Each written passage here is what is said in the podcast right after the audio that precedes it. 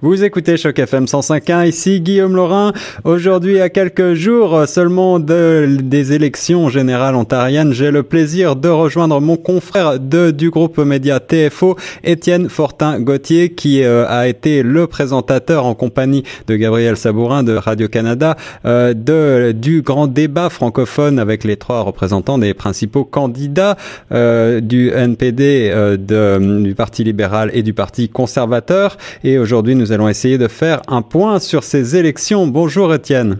Bon matin Guillaume.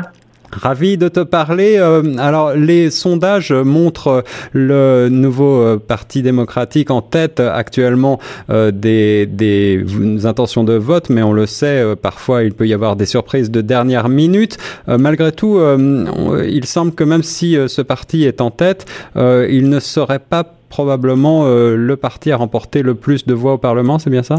Exactement, exactement. Donc le NPD quand même qui a fait une montée, une remontée assez surprise en début de campagne. Personne qui s'attendait à ce que le NPD puisse finir euh, deuxième ou même peut-être premier dans les intentions de vote. Mais est-ce que ça va être suffisant pour vraiment prendre le pouvoir? C'est un peu particulier. Hein. Au Canada, on peut parfois avoir, euh, et puis dans certains autres pays, on peut avoir plus de votes et arriver deuxième. Et c'est peut-être ça qui va arriver jeudi soir parce que le NPD est très fort dans certaines circonscriptions, notamment du Nord et dans, dans plusieurs régions de la province. Mais c'est un vote donc qui est très concentré alors que le Parti progressiste conservateur euh, a un vote vraiment des appuis à travers la province et ça pourrait lui permettre d'avoir plus de sièges. Et c'est ça la clé en Ontario. Euh, le chiffre clé à retenir jeudi, c'est 63 sièges pour avoir un gouvernement majoritaire. Et actuellement, malgré l'avance du NPD dans les euh, sondages et dans les intentions de vote, le nombre de votes qu'il pourrait obtenir, en matière de sièges, ils sont derrière le Parti euh, conservateur. Ils sont peut-être 10 à 15 sièges derrière le PC. Donc, évidemment, tout ça euh, reste, euh, reste à, voir. Il y a encore vraiment un grand mystère. Est-ce que le NPD va être capable de combler cet écart d'ici les prochains jours? On le verra. Euh, on le verra. Il y, a, il y, a, encore beaucoup de choses qui peuvent se passer, évidemment. Beaucoup d'incertitudes, en effet, Étienne Fortin-Gauthier, mais ce qui est sûr, c'est que le Parti libéral, lui, ne devrait pas remporter cette élection.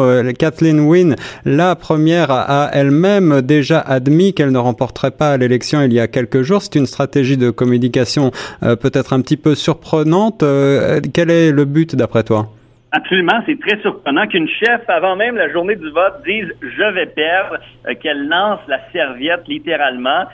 C'est vraiment très particulier. La stratégie, difficile à dire. J'ai parlé au cours des derniers jours avec des, des gens, par exemple, des, des, des, autres partis, et ils me disaient on ne sait pas quel effet ça va avoir. Est-ce que ça va avoir l'effet d'aider certains candidats libéraux qui étaient en difficulté à cause de leur chef Kathleen Wynne? Ah oui. le, fait peut-être, oui, Guillaume, qu'elle se, se retire un petit peu de l'avancée Peut-être que ça va aider certains candidats qui sont forts dans leur région.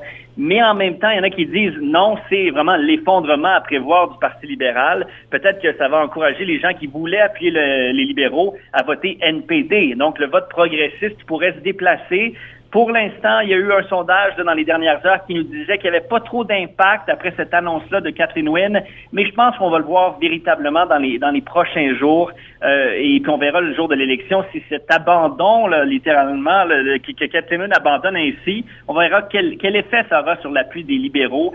Certains disent qu'il pourrait même ne faire élire aucun euh, député jeudi. Euh, ça reste à voir, mais ça va être une élection très difficile pour eux, évidemment. Alors bien sûr, nous en sommes euh, vraiment au dernier feu de cette élection, puisque le jour de l'élection est le 7 juin, tu l'as dit. cette stratégie qui consiste à tenter de discréditer les autres candidats plutôt que de rentrer dans le vif des programmes que l'on voit pour euh, cette fin de campagne en particulier euh, pour euh, les deux grands partis d'opposition. Est-ce que cette stratégie ne mène pas peut-être, selon toi, les électeurs à, voter plutôt contre un parti ou une personne que pour un programme? Probablement, probablement, parce que on l'entend de, plusieurs citoyens qui nous disent euh, je vote pas de gaieté de cœur pour le parti que je vais soutenir jeudi, mais c'est plutôt parce que je suis j'en veux aux autres et euh, je, je, ne veux pas des autres. Donc c'est pas un vote positif. On l'entend énormément dans cette campagne-là. Et euh, comme comme vous le dites, Guillaume, là, on n'a pas parlé beaucoup d'idées, de projets dans cette campagne. Pourtant, chaque parti avait ses, ses, stratégies. Le NPD a dévoilé son programme très tôt. On en a parlé un petit peu et ensuite, ça a été dans les dans les attaques, même même de la part du NPD face aux autres partis. les conservateurs ont un programme un peu plus mince, qui est pas nécessairement chiffré. Mais, euh, mais on, donc, il n'y a pas eu beaucoup de substance. Les libéraux avaient peut-être euh, un peu plus à offrir parce qu'ils étaient le gouvernement sortant. Euh, ils ont déposé un budget il y a quelques, quelques semaines et c'était un peu ça, un peu leur plateforme électorale en quelque sorte.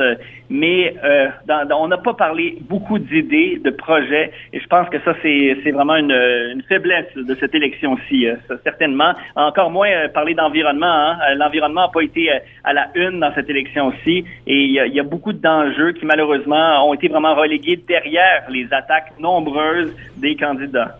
Alors en effet, l'environnement grand absent de cette campagne, euh, il pourrait y avoir peut-être euh, un candidat vert euh, élu d'après les derniers sondages.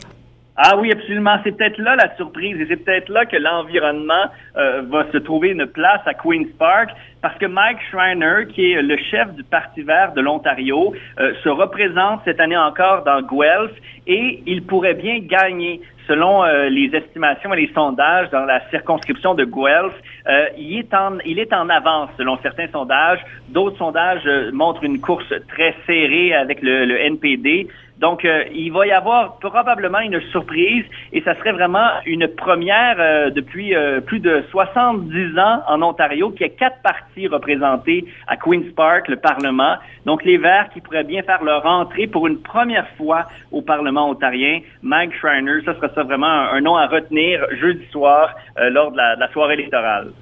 Euh, Étienne Fortin-Gauthier, il y a euh, des circonscriptions de poids euh, dans le Grand Toronto. on le sait, stratégiquement parlant, certaines grandes villes de la banlieue de Toronto deviennent très importantes et sont en train d'être débattues et, les candidats essayent de se les, de se les approprier, de se les arracher. Qu'est-ce qu'on peut analyser de ce côté-là?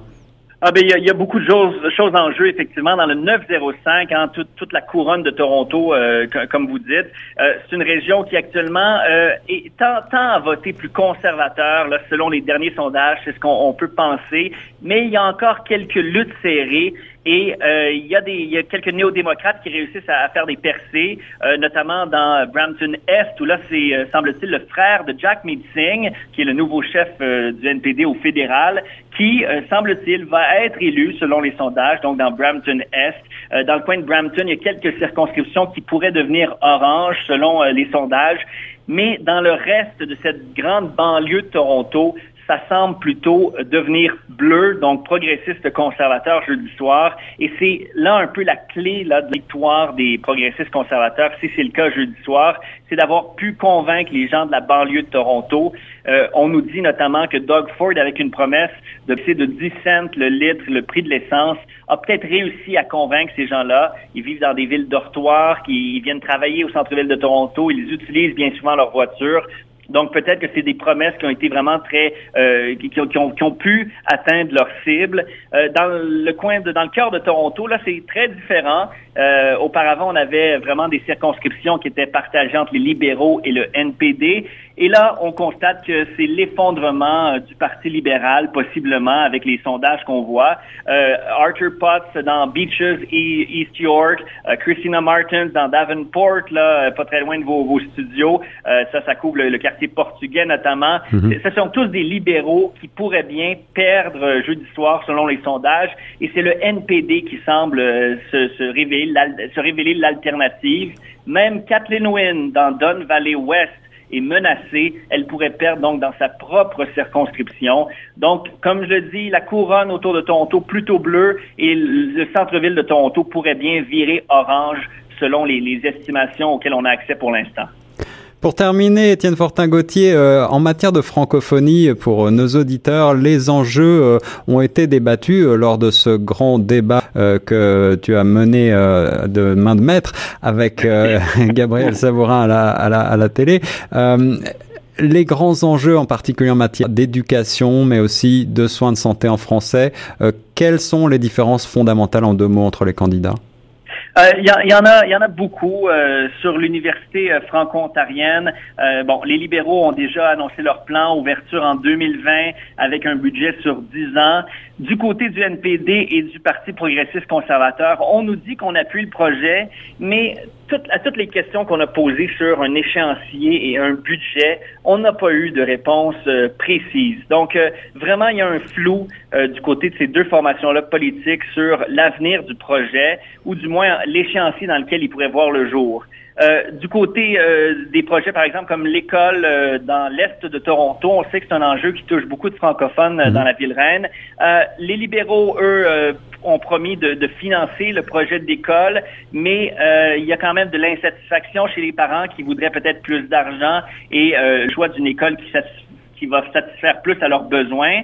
Le NPD a toujours été un, a toujours pris le dossier à bras le corps et a toujours défendu le dossier. Mais hier, j'ai parlé avec Peter Tabbins, qui est le député de Toronto Danforth, et euh, je lui ai demandé est-ce que vous vous engagez à donner vie à cette nouvelle école francophone-là si vous prenez le pouvoir?